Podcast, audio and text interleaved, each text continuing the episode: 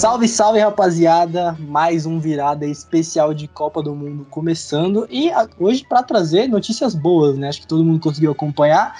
Então a gente vai falar hoje sobre a classificação do Brasil para as oitavas de final da Copa do Mundo. O Brasil que venceu o seu segundo jogo, um jogo difícil, mas que acabou vencendo contra a Suíça. Primeira vez que o Brasil ganha da Suíça em Copa do Mundo, olha lá. E hoje só tá, estamos em dois aqui, né? Eu e Lucas Gama. Gama, fala aí com o pessoal. Salve rapaziada, episódio tranquilo aí, mais uma vitória do Brasil, como o Thiago disse. Uma vitória sofrida até certo momento, mas se não for sofrido não tem graça, né? Então, vamos aí comentar sobre esse 1x0 da seleção brasileira, ou do Casemito. Exatamente, 1x0. Brasil não foi uma uma exibição espetacular, mas o que importa nesse caso é a vitória. Mas acho que que todo mundo quer saber, Gama, não é sobre o jogo. É sobre a FanFest Brasil. Conta aí pra galera como é que foi a FanFest, não, você cara, que estava lá presente. FanFest Brasil sensacional aí, muita gente não sabe, né? A sexta-feira agora vai ser show do Pericles, Periclão. Nossa, Camarões. Estouro. Obviamente que eles não têm evento mar... convidados marcados, né, para as oitavas, quartas, porque não sabe até onde o Brasil vai, né? Mas provavelmente aí nas oitavas, quartas de final aí, é um lugar que vale a pena assistir. É de graça, que é melhor ainda. Só pegar ingresso antecipado, né? Eu tive que pegar uma semana antes, mas aí quem quiser assistir o jogo do Brasil com, com o pessoalzinho ali, com a galera, assistir um show bacana depois, vale a pena, vale muito a pena. Acesso é fácil, de graça, tudo perfeito. Organização bacana. É o mais importante, né? O jogo do Brasil fica para trás. É isso. É isso que importa é a festa, isso é a Copa do Mundo. Mas toca a vinheta aí, editor, e vamos falar desse jogo.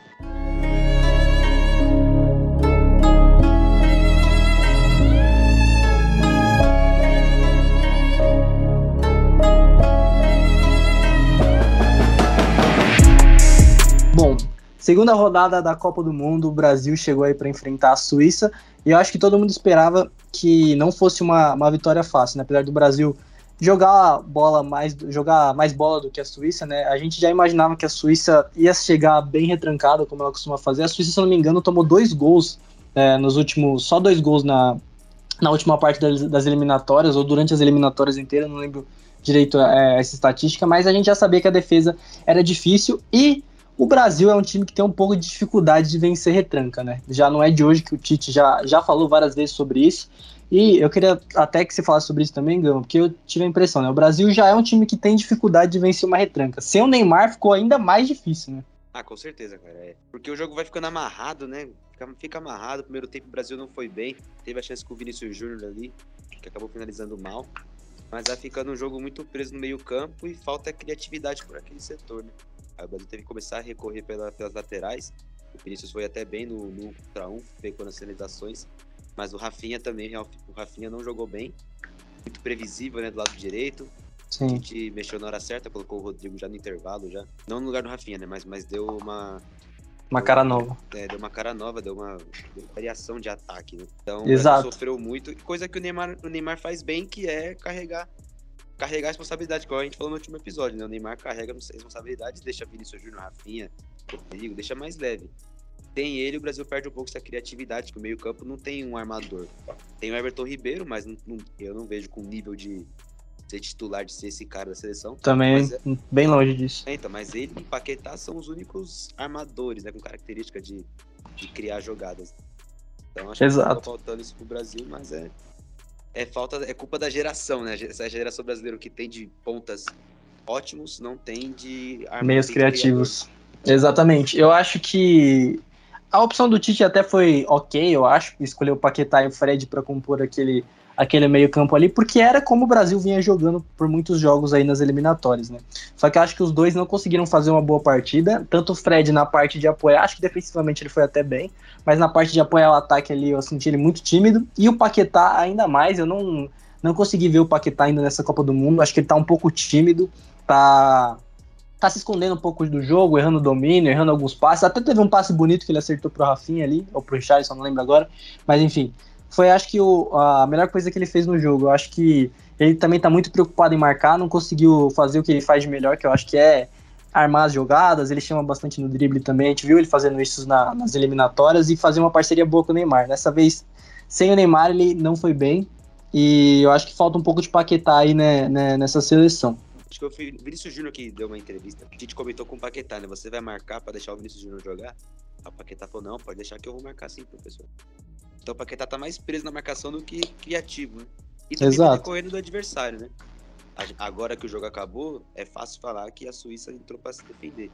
Uhum. O Tite entrou preservando, né? Tanto é que no primeiro tempo entrou. Começou o Fred, né? Então Sim, exato. Mais, mais preso. No intervalo, obviamente, ele já percebeu que a Suíça não ia sair pro jogo e colocou o Rodrigo. Já mudou o cenário do jogo completamente já. Exato. Eu acho que uma coisa que o Tite mostrou aí é que ele também não vai ficar se apegando muito ao time que começou jogando, né? Porque a gente viu isso Aprendeu por muito. 2018. né? Aprendeu, a gente viu isso por muitas vezes em 2018, que ele demorava muito pra mexer, ele deixava o cara realmente até ele ver que realmente não ia sair mais nada de lá. Agora não, ele já tá com um pouco mais de, desse feeling, né, de, de mexer mais rápido e que ajudou o Brasil nesse jogo. Porque o primeiro tempo realmente estava muito sobrecarregado nas pontas, principalmente pelo Vinícius Júnior. O Rafinha poucas vezes foi acionado. O Vini não estava conseguindo carregar o time sozinho ali, porque quando ele pegava a bola, já vinha dois, três em cima dele e ele acabava perdendo. O Vinícius Júnior não é milagreiro, né? Ele não vai resolver todas as jogadas por ali. Apesar de que quando ele pega na velocidade é realmente difícil parar ele. Mas é, aí, o Brasil voltou do segundo tempo já diferente, com a entrada não só do Rodrigo, que eu acho que entrou muito bem, mas do Bruno Guimarães também, que para mim é, começou a mostrar aí que pode ser que ele roube essa vaga daqui para frente. É, talvez até do, do próprio Paquetá quando a volta do com, com a volta do Neymar, talvez seja interessante deixar o Bruno e o Casemiro ali atrás, que eu acho que eles formaram uma boa dupla. E o Bruno é um, um volante, mas que constrói muito, é um cara que aparece, um cara que, pô, que ele tem o passe diferenciado, pisa na área, é um cara que gera perigo pro adversário, coisa que eu não vi nem o Paquetá nem o Fred fazendo até o momento. É Então, pode falar. domina o meio campo, né? Do- do- Esse- Quem assiste os jogos do Newcastle precisa assistir os jogos, né? Só ver os gols Exato. que ele faz também, você já você percebe que ele é diferenciado defensivamente e ofensivamente, igual o Casemiro também é, né? O Casemiro, obviamente, marca muito melhor que o Guimarães, mas tem essas duas características de marcar e atacar. E o exato. Bruno também tem qualidade no, em ambas funções. né? Exato, e os dois juntos lá atrás conseguem fazer essa bola sair da defesa e chegar no ataque com muito mais qualidade, né? Eles têm uma saída de bola muito boa, eles dão opção o tempo inteiro, então realmente facilitou o jogo do Brasil, né? E aí com essas entradas do Rodrigo e do Bruno Guimarães, acho que o jogo começou a fluir. O Rodrigo já entrou com uma, com uma imposição um pouco diferente, já tentando arrancada, já tentando é, alguns passes mais rápidos também, tentando fazer o jogo do, do Brasil é, fluir, né? E ele conseguiu. É, muitos queriam ele como, como titular desde o começo, eu era uma dessas pessoas também, e eu acho que ele vai. é, se o Neymar ficar fora por mais um tempo, eu acho que talvez ele ganhe essa vaga, porque ele não é um meia, a gente sabe que ele não é um meia, mas ele vem jogando assim no Real Madrid e já fez essa função também outras vezes. Então eu acho que o Rodrigo é sim uma boa peça ali pro meio, pro, pro meio de campo e tá entrosado tanto com o Casemiro quanto com o Vinícius Júnior, né? A gente pode ver até pelo gol que o Brasil fez. É, eles jogaram junto no Real Madrid, né? Bastante. É o trio galáctico do Brasil. Eu acho que a teoria é muito bom, né? O Rodrigo ser titular, mas tem que pensar que quem é o técnico é o Tite. Né? O Tite Exato. É bem conservador. Com esse tipo de coisa. Mudar, mudar o esquema tático. Eu fiquei surpreso que ele foi a estreia. Vinícius Júnior foi pro Richardson, Rafinha, Neymar. Falei, cara, o Tite tá mudado. Exatamente. Esses dois jogos deu pra ver que o Tite não tá tão mudado assim, né? Ele ainda preserva bastante quem ele confia. O Fred tá. Obviamente, o Fred começou titular, então a gente vê- viu que o Fred tem uma preferência melhor que o Bruno Guimarães. Sendo que, pra maioria dos torcedores brasileiros, o Bruno Guimarães tá vivendo uma fase melhor e merece ser titular. Uhum. Tite não. Outra. Outro exemplo é o Gabriel Jesus e o Pedro. O Jesus jogou a Copa de 2018 inteira, não fez gol, não jogou bem. Nesses dois jogos entrou bem contra a Suíça, mas podia ser melhor. E o Pedro não vai ter chance. Provavelmente contra Camarões, Deve jogar um pouco. quem começa jogando vai, vai ser mais o Gabriel Jesus do que o Pedro. Sim. Então, o Deve ganhar alguns esse- minutos no final. né? É, então, né? O Tite tem esse, esse essa demora, né? Esse receio de colocar quem chegou recentemente na seleção. né? Eu acho que é muito o lance do que ele sempre falou, né? Desde os tempos do Corinthians, do Corinthians, do lance da meritocracia, né? Eu acho que esse bagulho é uma coisa muito impregnada na cabeça do Tite e é uma das coisas que ele não vai abrir mão. E eu acho que faz parte da gente também entender um pouco disso, que é a filosofia de trabalho dele, né? É, Outro- eu vi outro nome no Twitter que é Burocratite. burocratia. Burocratite, eu acho que encaixa melhor do que, do que é qualquer assim. outra coisa. Ele é. Tem que elogiar muito o Tite, porque essa defesa do Brasil é a melhor defesa Nossa. A gente precisa falar dessa defesa, É o dedo do com técnico. certeza. com certeza dedo do técnico, o Thiago Silva e o Marquinhos, pô, eles demonstram um entrosamento dentro de campo que é impressionante. É, eles precisam, às vezes eles precisam, eles trocam de lado. O Thiago Silva viu que o Marquinhos não estava conseguindo fazer muito bem o lado direito ali do lado do, do Militão, ele já trocou e eles, mano, tem uma comunicação muito boa e tudo parece que dá certo ali, né? O Militão também, eu acho que gerou toda aquela aquela aquela polêmica lá da questão do Daniel Alves e tal, mas eu acho que a escolha foi certa. O Militão ele fez um bom jogo como lateral ali, óbvio, ele não é, um, não vai ser um lateral que apoia, que dá, que, que vai dar cruzamento lá, enfim, mas ele segura fez a parte né? Muito, segura muito. Fez um ótimo papel defensivo ali, tirou muitas bolas, ganhou praticamente tudo ali no corpo e a galera da Suíça era forte, não era não era a galera franguinho não, mano. A galera era forte da Suíça e o Alexandro mais uma vez para mim foi um dos grandes destaques aí dessa defesa, jogou muito bem, dá muita segurança, e quando ele precisa chegar lá na frente, ele também chega com qualidade, apesar de também não ser aquele lateral que vai lá pro fundo, fica cruzando, enfim. Então ele dá essa construção ali pelo meio também. Mas também nem precisa que ele vá pro fundo, porque o ataque é muito, tem muita variedade.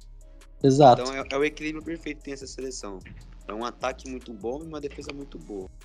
Não tem um meio campo excelente, né? Tem o Casemiro, mas não tem tem a marcação boa do meio campo, mas não tem a criação boa que o meio campo precisa ter. Então fica aí fica deixando mais responsabilidade pelo ataque, pelas pontas. Mas o Brasil é equilibrado perfeitamente. E tá a gente estava vendo aqui no off, né? O Brasil é a única seleção que não sofreu finalizações. Exato, o Alisson não trabalhou em nenhum dos jogos. Finalizações no gol, né? No gol. Né? Exato, no, gol. gol. Uhum. Só não Exato. é a única. Tem seleções que também que, que não sofreram gols, né? A Polônia, por incrível que pareça, Marrocos não sofreu gol nessa Copa do Mundo, então são as três seleções que ainda estão zeradas nessa, nessa estatística. Mas, o Brasil, mas obviamente as duas seleções já sofreram bastante, né? A Polônia principalmente sofreu muito. Exato. Tranquilamente, a Brasil fez a melhor campanha da Copa. Né? Tranquilamente. Com... E pegou os adversários mais fortes até. Sim. Tipo assim, não os mais fortes de, de não, ser, pô, as... Exato. Adversário europeu, né? A Sérvia, Exato. A Sérvia eliminou. Duros adversários. A Sérvia, a Sérvia mandou Portugal pra, pra, pra repescagem. Você vê. Então, é realmente um nível alto. A França venceu os dois jogos, mas sofrendo, foi de virada, sofreu gol nos dois jogos. O Brasil Exato. ganhou as duas partidas. É, foi difícil para fazer o gol, mas não foi uma partida difícil lá atrás da defesa, né? foi difícil saber. Exato. Exato, e uma coisa que eu percebi é que, por exemplo, a Suíça até conseguiu ter alguns momentos que ela parecia que ia chegar, mas eles não conseguiam finalizar porque sempre tinha alguém na sobra ali para cortar ou para bloquear não, o chute. Então, foi, foi Teve um lance da Suíça que não recordo quem foi o atacante, mas ele cortou pra finalizar, eu falei, ferrou. Aí o Thiago Silva chegou e pô pra escanteio. Eu falei, nossa, os caras estão muito rápido.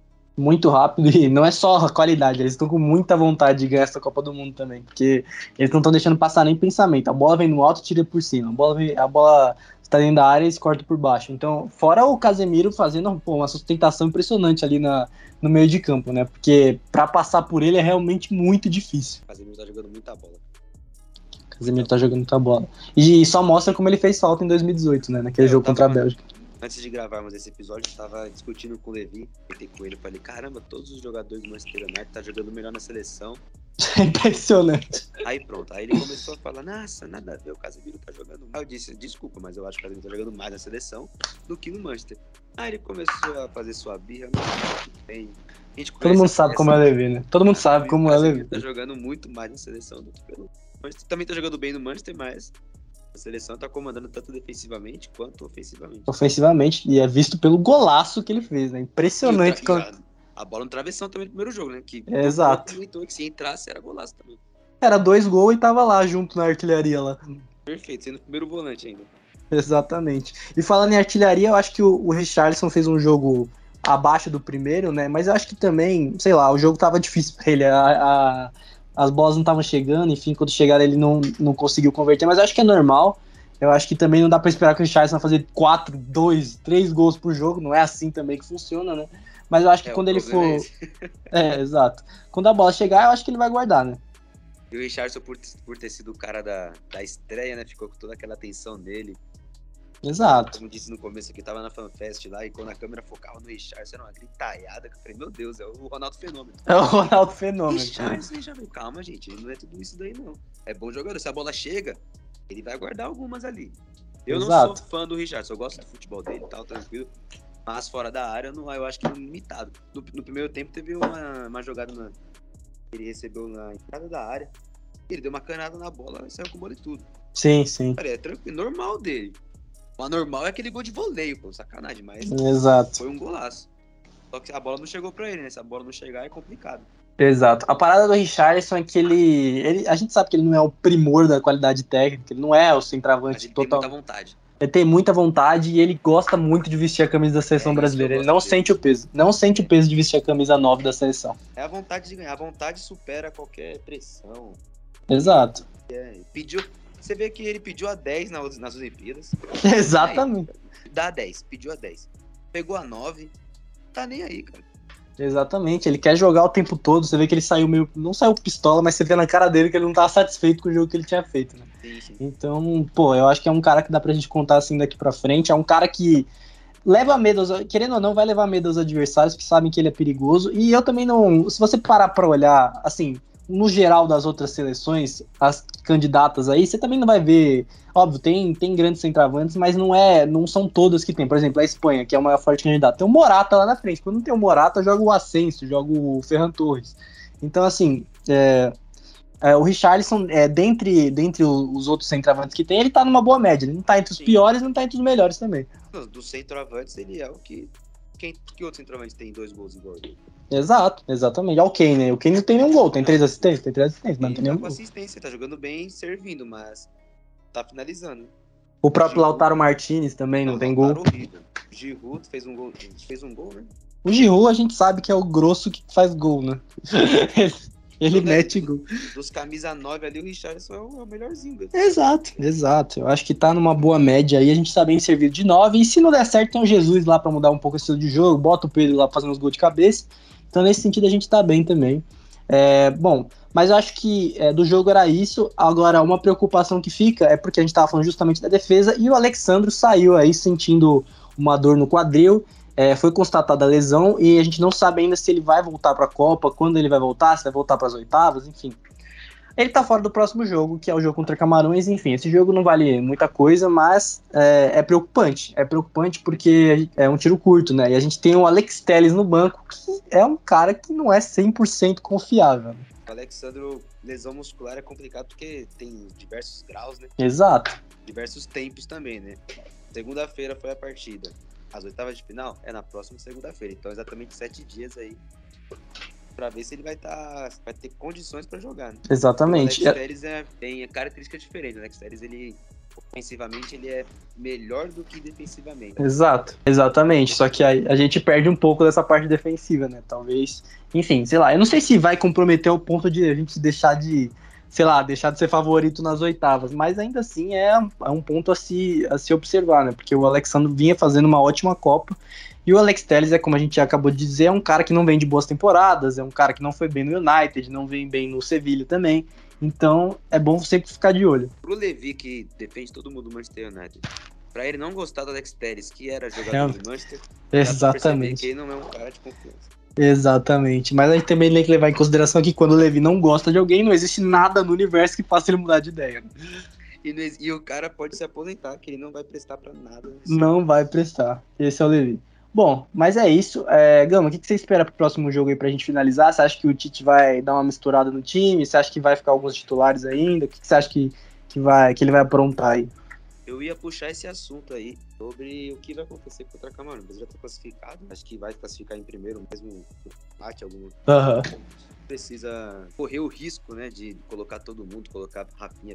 Até porque tem muitas opções. Se não tivesse opções igual 2018, outra, outros 500, né? Como- Mas eu acho que ele vai colocar algumas peças. Acho que até o Daniel Alves pode jogar. Bremer pode jogar para dar um descanso pro Thiago Silva, que já tem a beira dos 40 anos de idade. E também o Bremer é um jogador, com- é um jogador muita confiança do Tite, né? Que ele tá bem na Itália. Então acho que vai dar uma mexidinha assim. O Gabriel Jesus vai ser titular. Eu colocaria o Pedro, né? Pra mim o Pedro tem que jogar aí, ele pode jogar. Tem que ter pelo menos uma chance, né? Um tempo de cada. 45 Jesus, 45 Pedro. Se virem. É isso. Tem cinco substituições, né? Dá pra fazer isso. Mas eu acho que o Tite vai mexer bastante aí. Não vai ser completo reserva, eu acho. Mas umas opções banco aí, acho que vai. vai... É, eu acho que precisa até pra gente saber de quem que a gente pode esperar mais, de quem que a gente pode esperar menos. Eu acho que é importante, sim. Ah, O Tite dá- Falar, pô, feira, as oitavas de final é na, é na segunda. É na segunda, exatamente. Sábado domingo só pra descanso. Você vai correr o risco? Eu acho. Eu acho. Eu acho burrice também. Bom, mas é isso. É, vamos esperar aí pra ver como vai ser esse jogo. Vai ter episódio. Mas ser, acho que esse jogo vai ser aquele jogo pra você assistir leve, né? Assistir tranquilo. E o episódio também vai ser nessa vibe aí. Bom, vou me despedindo aqui. Gama, dá um falou aí pra rapaziada. Valeu, rapaziada. Hoje tá sendo muito de boa aqui, viu? Duas vitórias, duas vitórias tranquilas. Então tá fácil de gravar. Tamo junto, espero que vocês tenham gostado aí. o Hexa, que faltam agora cinco jogos até a final. Até o título, na verdade. É isso, rapaziada. Dá pra sonhar, dá pra sonhar e vamos lá. Falou, um abraço.